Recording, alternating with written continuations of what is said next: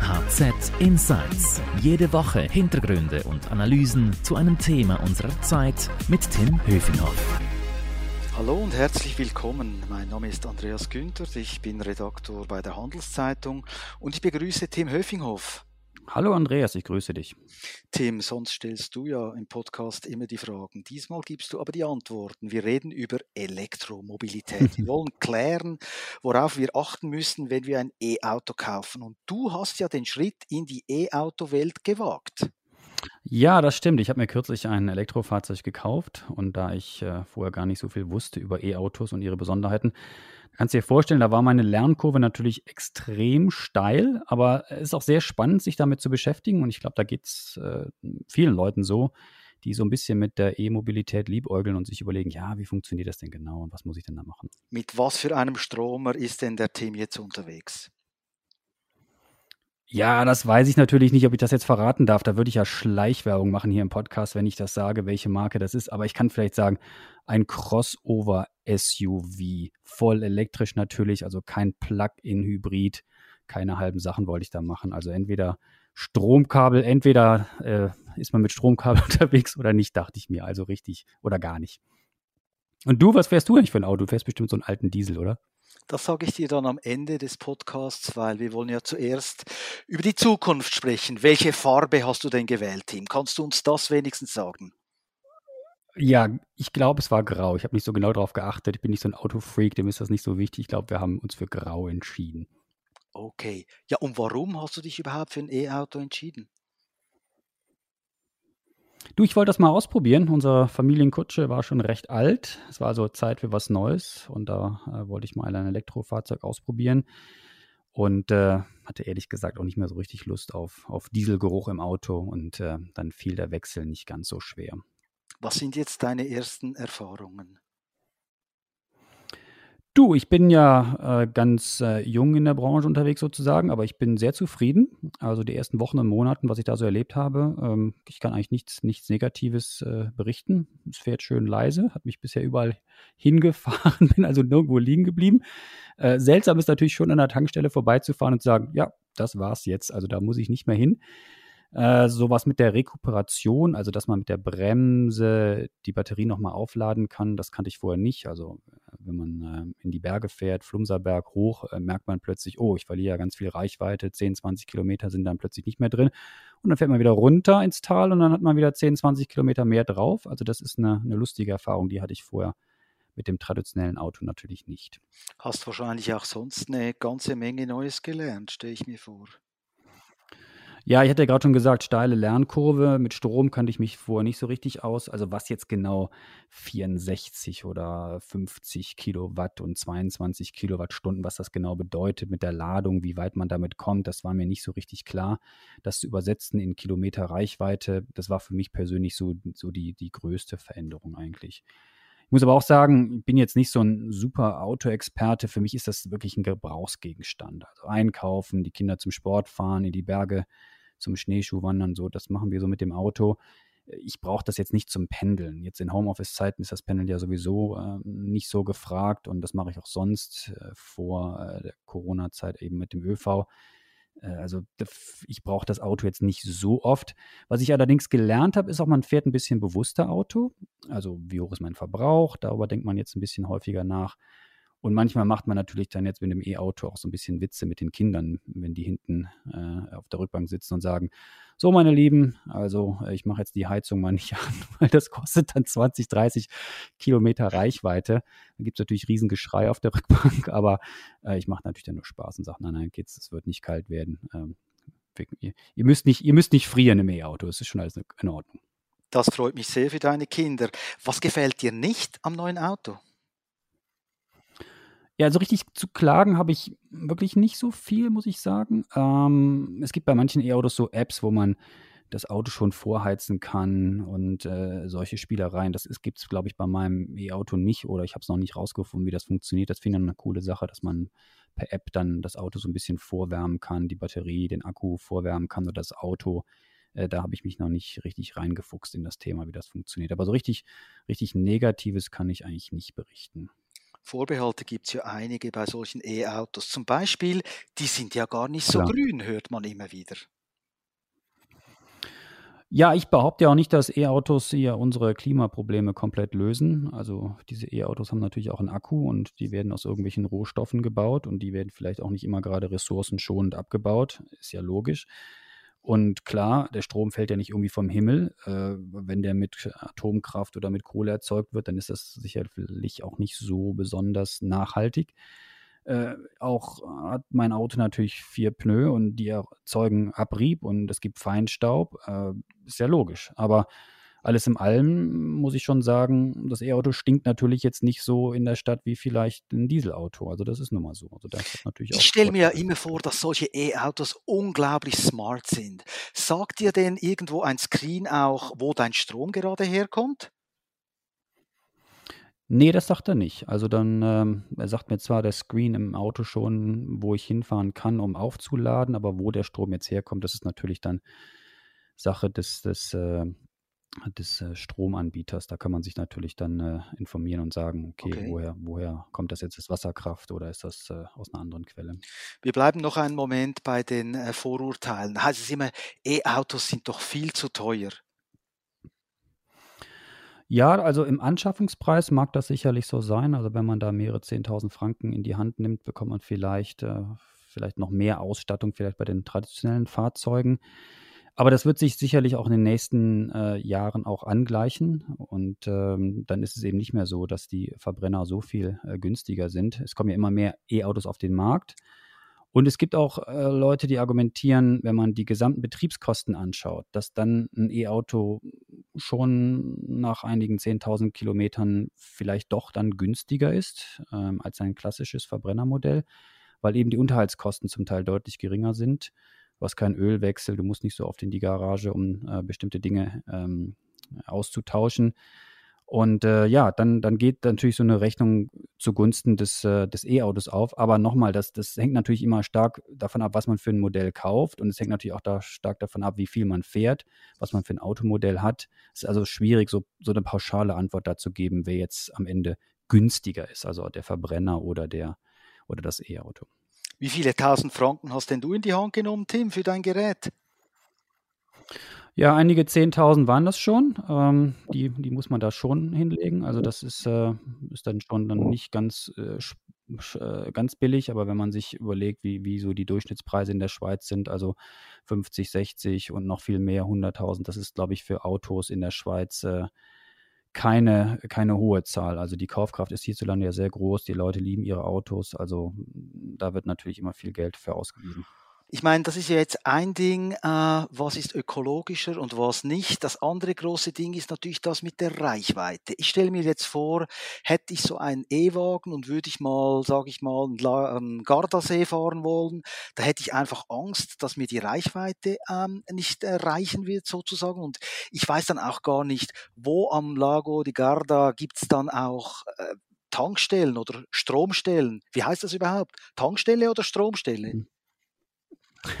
Stromtankstelle oder Ladestation oder Ladepunkt, um ganz genau zu sein. Ja, das ist sicherlich eins der, der größten Vorteile mit der Reichweite. Ich finde, man muss sich halt fragen, wie fahre ich eigentlich Auto? Also fahre ich jetzt jeden Tag 500, 600 Kilometer durch die Schweiz? Ich persönlich mache das nicht. Also mir reicht jetzt die Reichweite meines E-Autos von, weiß ich nicht, 350, 380, 400 Kilometer schafft er locker und damit komme ich gut aus. Und wenn ich in die Ferien fahre, ja, gut, dann äh, fahre ich ja auch nicht 1000 Kilometer am Stück, ohne, ohne zu bremsen, sozusagen, oder um mal, um mal Halt zu machen. Also die Kinder müssen ja spätestens alle Stunde oder alle zwei Stunden raus. Äh, man selber soll sich mal die Füße vertreten. Also ich finde, man muss sich immer fragen, wie, wie weit fahre ich wirklich mit dem Auto. Und äh, ich persönlich habe jetzt die Erfahrung gemacht, wenn man dann nach 300, 400 Kilometern mal anhält und dann mal eine halbe Stunde den Akku laden müsste, finde ich das jetzt eben kein großes Problem. Also das ist eine Entscheidung, die muss natürlich jeder Käufer für sich dann selber, selber äh, treffen. Aber wie weiß ich, wo ich überhaupt laden kann? Also wie gesagt, du kannst das auf deinem, auf deinem Navi natürlich schon sehen und dann kann man anzeigen, wie weit die Reichweite ist und dann kann man sich auch einblenden lassen, wo die nächsten Stromtankstellen sind. Aber es gibt natürlich auch ganz viele Apps auf dem, auf dem Natel, wo du äh, genau sehen kannst, wo die nächste Stromtankstelle äh, ist und dort äh, kannst du dann hinfahren. Und man kann natürlich auch mit diesen Apps vorher seine Reise schon planen und sagen, ich fahre jetzt nach Italien in die Ferien und mein Akku reicht so oder so weit. Äh, und dann muss ich vielleicht dort mal halten oder dort mal halten und dann, äh, du musst ja auch sonst mal anhalten, um zu tanken. Und das musst du beim E-Auto natürlich dann auch. Und dann kannst du das natürlich schon vorher planen. Also ich glaube nicht, dass du plötzlich irgendwo auf freiem Feld anhältst und merkst, oh je, jetzt weiß ich ja nicht, wie ich weiterkomme, mein Akku ist leer. Ich frage jetzt mal noch total blöd. Ist es denn die gleiche Art zum Laden, egal ob ich einen Tesla habe oder ein Modell, wie du es hast, was du uns namentlich nicht nennen willst? Ist das immer dasselbe? E-Mobil gleich E-Mobil? Nein, es gibt da schon Unterschiede, also eben mal, was der Akku ist, ähm, was man für Kabel einsetzt ähm, äh, und wie lange das Auto eben lädt. Aber grundsätzlich äh, ist es schon so, dass es ungefähr ähnlich funktioniert und da muss man sich auch keine, keine Sorgen machen mit dem Laden. Äh, es gibt ja noch andere Möglichkeiten, also du kannst auch eine Wallbox zu Hause installieren oder im Büro oder ähm, wie gesagt eben diese diese Stationen äh, unterwegs nutzen. Da gibt es Schnellladestationen, die laden irgendwie sehr, sehr schnell.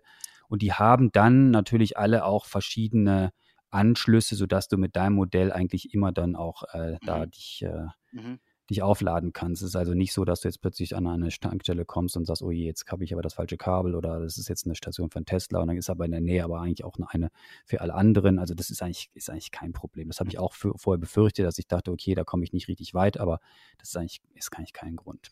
So eine Box für zu Hause, so eine Wallbox, was kostet so ein Teil? Ja, also die Kosten, wenn man das zu Hause installiert, also am einfachsten ist natürlich, wenn man ein Eigenheim hat mit Garage, das ist natürlich super easy, dann kauft man sich eine Wallbox, die kostet so zwischen 500 bis 2000 Franken plus die Installationskosten natürlich und dann kann man über Nacht oder wann auch immer man will das Auto aufladen. Äh, wenn man jetzt Mieter ist, ist die Sache ein bisschen aufwendiger, dann muss man eben mit seinem, äh, mit seinem Verwalter oder mit dem, mit dem äh, Besitzer des, der Immobilie sprechen, dann müsste das eigentlich auch gehen. Bei Mehrfamilienhäusern ist es so, dass es auch ein bisschen aufwendiger ist, äh, weil mehrere Stationen installiert werden müssten, wenn mehrere Fahrzeuge auch gleichzeitig laden wollen. Dann muss man ein Lademanagement installieren. Das geht alles. Also man müsste dann einfach mal mit, äh, mit seinem Besitzer sprechen und äh, herausfinden, äh, wie das möglich ist. Wenn nicht schon, auch in vielen Neubauten ist das ja so, auch jetzt Warboxen installiert werden wenn das nicht geht, wenn mein Besitzer meines äh, Mehrfamilienhauses, wo ich zur Miete wohne, sage, das will er nicht, will keine Wallbox installieren? Ja, dann ist es natürlich ein bisschen schwieriger, aber ich glaube, das ist dann nicht äh, unmöglich. Also es gibt äh, super viele öffentliche Ladestationen, also mehrere tausend allein in der Schweiz. Und äh, du kannst im Supermarkt laden, du kannst, wenn du ins Skigebiet fährst, kannst du laden am Hotel, öffentliche Plätze gibt es, äh, in der Tiefgarage, beim Einkaufen. Manche sind auch kostenlos. Also es ist wirklich nicht so, dass man äh, nicht aufladen kann. Äh, klar, es könnten natürlich noch mehr sein und wenn man dann in eine Garage fährt und sieht dann da irgendwie 400 äh, Parkplätze und dann sind da nur zwei für E-Autos und die sind dann belegt, das ist natürlich ein bisschen blöd, aber ich denke, das wird sich in nächster Zeit auch noch ändern, dass immer mehr öffentlich zugängliche Ladestationen installiert werden. Wie geht das genau mit dem Laden? Erzähl mal. Ja, das ist eigentlich gar nicht so schwierig. Also du, es gibt äh, verschiedene Kabel, aber du weißt ja dann, welches Kabel du brauchst. Du fährst dann dorthin, hast ja mit der App dein, dein Ziel gefunden, ähm, steckst das Kabel dann ins Auto und dann in die, in die Wallbox oder in die öffentliche Ladestation. Und die Schnellladersysteme, die haben auch schon das Kabel dort äh, fest angebaut. Also man nimmt das dann einfach da raus, steckt das ins Fahrzeug ein. Und dann muss man sich eben anmelden. Da gibt es so diese RFID-Karten, ähm, die hält man dann kurz vor das Lesegerät und dann äh, fließt schon der Strom. Das ist also kein Problem. Das wird dann abgerechnet über die Kreditkarte, kann man das auch machen. Und äh, ja, dann äh, hängt es eben davon ab, was man für ein Auto hat und was für eine Ladestation das ist, wie lange das dauert. Und vielleicht äh, kann ich ein bisschen was sagen zu den Preisen. Also so eine Kilowattstunde Strom an so einer Schnellladestation, die kostet ungefähr so 70 Rappen. Äh, Gibt es manchmal auch noch eine Aktivierungsgebühr von ein, zwei Franken dazu. Ähm, an der Wallbox daheim ist es natürlich viel günstiger, nicht auch nicht besonders schnell, aber es ist natürlich günstiger. Es kostet vielleicht so 20, Ach, das sind jetzt viele Zahlen. Jetzt sag mal, dein Wagen volltanken, was kostet das? Ja, wollte ich gerade sagen. Also wenn man so 60, 65 Kilowatt Akku nimmt, äh, Schnellladen kostet vielleicht 45 Franken, daheim vielleicht 10 bis 15 Franken. Und äh, okay. das, das sind so die Preise. Wie lange dauert das, bis der Wagen vollgetankt ist? Ja, ich will es nicht kompliziert machen, aber das kann man so pauschal nicht sagen. Es hängt natürlich vom Autotyp ab, was für ein Ladegerät du im Auto verbaut hast. Es hängt davon auch ab, ob es, was es für eine Stromtankstelle ist. Also ist es eine Schnellladestation oder ist es eher etwas gemächliche Station. Und das Wetter hängt natürlich auch, äh, ist auch wichtig, äh, ob die Batterie jetzt warm ist oder ob es eben eisekalt ist, wie jetzt im Winter, dann dauert es immer ein bisschen länger. Und äh, so vielleicht ganz allgemein gesagt, also es gibt Automodelle, E-Autos, die können sich in äh, wenigen Minuten 100 und mehr Kilometer an Reichweite holen und haben in vielleicht 30 Minuten ihren Akku von 0 auf 80 gefüllt und andere Fahrzeuge, die brauchen da vielleicht mehrere Stunden für. Also das ähm, ist immer abhängig auch vom Fahrzeug. Das heißt aber nicht, dass diese Fahrzeuge, die da ein bisschen länger brauchen, wenn die an den Schnelllader gehen, dass die dann auch äh, mehrere Stunden brauchen. Da geht es dann auch wieder ein bisschen flotter. Es ist ja wahrscheinlich auch so, dass du dein E-Auto in der Regel nicht komplett leer fährst, oder? Du willst wahrscheinlich immer noch so eine gute Spatzig haben, wie wir sagen im Schweizerdeutschen, dass du irgendwie noch 20, 25 Prozent ähm, äh, Strom vorrätig hast, oder? Genau, also ich bin jetzt auch kein Akku-Experte, aber ich habe gelernt, also dass man den, das ist ja wie beim Handy auch, man soll den nicht ganz leer machen und man soll auch nicht die ganze Zeit immer 100% aufladen. Also das Beste ist immer so zwischen 20 und 80.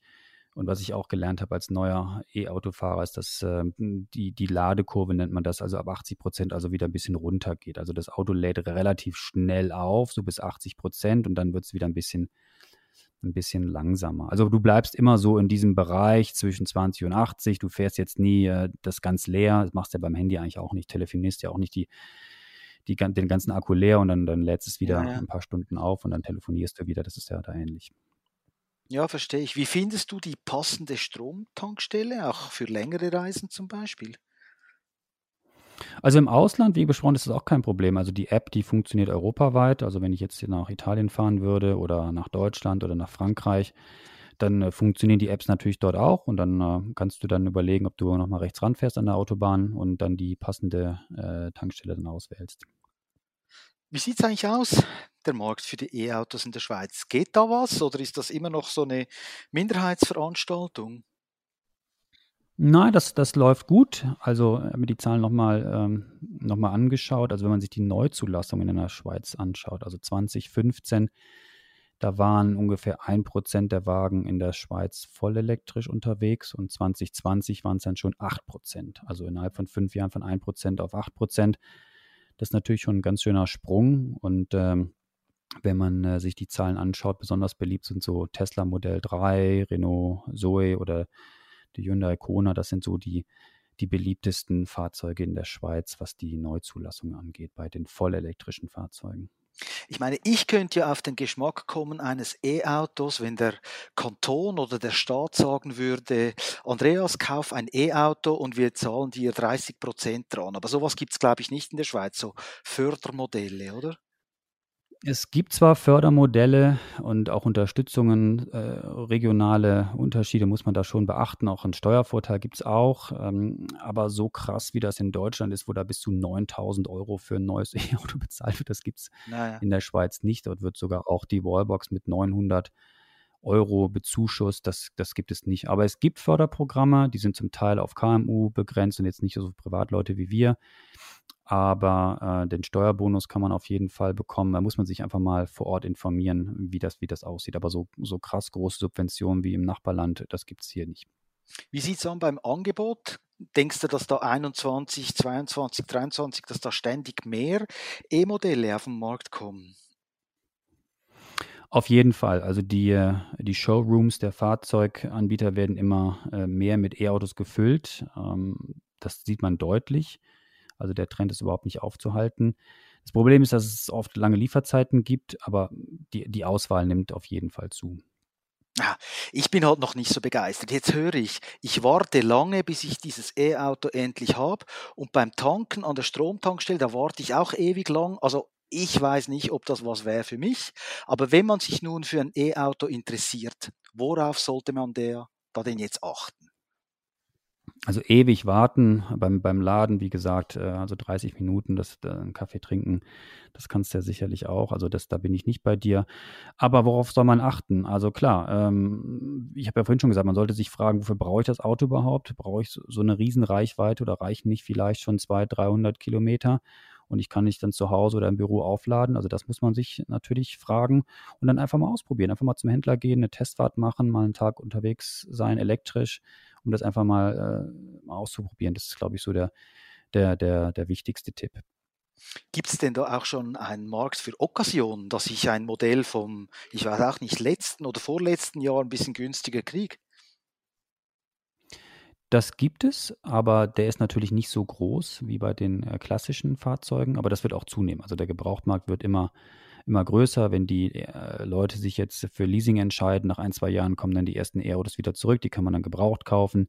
Also da wird es auf jeden Fall noch sehr viel mehr Bewegung im, im Gebrauchtmarkt auch geben. Da gibt es ja auch noch andere Modelle. Es gibt Hybridmodelle, Plug-in-Modelle. Was, was soll man dann überhaupt nehmen? Ja, das ist sicherlich dann ähm, die Frage, der, die man sich stellen muss. Also man kann das natürlich mal ausprobieren und sagen, ich bin halt eben äh, weiterhin normal unterwegs, aber ich will das mal ausprobieren, dass ich dann auch eine große Batterie, einen Akku im Auto habe, den ich dann aufladen kann. Äh, die reichen dann aber meistens so 50, 60 Kilometer rein elektrisch. Für mich persönlich hat sich das irgendwie nicht gezeigt, dass das eine gute Idee ist. Ich finde, wenn man schon auf E-Auto umsteigt, dann sollte man richtig E-Auto machen. Aber wie gesagt, diese, diese Plug-in-Modelle gibt es natürlich auch, Hybride das ist natürlich jedem selbst überlassen, für was er sich da entscheidet. Du bist jetzt also wunschlos glücklich mit deinem E-Auto, ist das richtig? Ja, du, ich hätte lieber einen Akku mit, äh, mit 1000 Kilometern anstatt mit, äh, 400, mit 400, aber sonst äh, kann ich bisher nicht klagen. Ich meine im Ernst, was müsste sich noch ändern? Was wäre noch dein Wunsch an die äh, E-Auto-Welt? Was müsste da noch besser werden? Ja klar, also die Preise äh, müssten noch weiter sinken. Also äh, die, die Akkus sind natürlich die, der, der größte Preistreiber in diesem Fahrzeug. Die machen so rund ein Viertel des Gesamtpreises aus. Also wenn die Akkus mehr Reichweite haben, wenn sie günstiger werden, äh, noch umweltfreundlicher hergestellt werden, das wäre natürlich eine super Sache. Aber ich glaube, langfristig kommen wir da auf jeden Fall hin. Und ja, also äh, ich muss auch überlegen, ob bei uns im Büro beispielsweise weiß ich gar nicht, ob es da auch eine Wallbox gibt oder mehrere. Da kann man sich auch mal für engagieren, dass man sich überlegt, hey, was ist eigentlich bei mir im Haus oder bei mir im Büro? Äh, gibt es da nicht auch einen Ladeanschluss. Also das ist alles nicht unmöglich und ich würde mir natürlich wünschen, dass wenn man ins Skigebiet fährt oder zum Supermarkt, dass dann eben da statt zwei, dass da eben zehn Ladestationen sind und äh, dass man die vielleicht von, vorher mhm. reservieren kann und dass man da vielleicht nicht warten muss. Also bisher musste ich nie warten, es hat immer gut geklappt, aber ich kann mir vorstellen, je mehr Menschen jetzt auf E-Autos umsteigen, dass es natürlich cool wäre, wenn man dann auch schnell und günstig laden kann. Ja, verstehe ich. Tja, jetzt musst du mir noch sagen, was du für ein Auto fährst, hast du mir noch ja, versprochen. Im Gegensatz zu dir, Tim, kann ich da in die volle Transparenz reingehen. Ich habe seit letztem Sommer ein VW Caddy Beach. Das ist so ein Bonsai Multivan. Ich bin da letzten Sommer auf die äh, Vanlife-Welle aufgesprungen. 6 Liter Diesel auf 100 Kilometer. Getankt habe ich das Teil in etwa drei Minuten, aber einen Kaffee trinke ich trotzdem. Also ich bin ganz happy damit. Wenn es sowas mal elektrisch gäbe, äh, da würde ich das gern ausprobieren und würde mir vorher dann natürlich Rat bei dir holen, Tim. Du wirst dann schon ein Elektro-Veteran sein, sozusagen. Ja. Ich bin parat. Vielen Dank, Tim, für deine Insights. Noch mehr Infos gibt es auf handelszeitung.ch. Wenn Ihnen jetzt unser Podcast-Angebot gefällt, dann abonnieren Sie uns doch bitte. Danke sagen möchte ich unserem Produzenten Carlo Lardi. Merci fürs Zuhören. Bleiben Sie gesund. Danke, Tim. Nächstes Mal stellst dann du wieder die Fragen. Okay, ich danke dir, mache ich. Bis dann. Ciao. Ciao, Tim. Tschüss. HZ Insights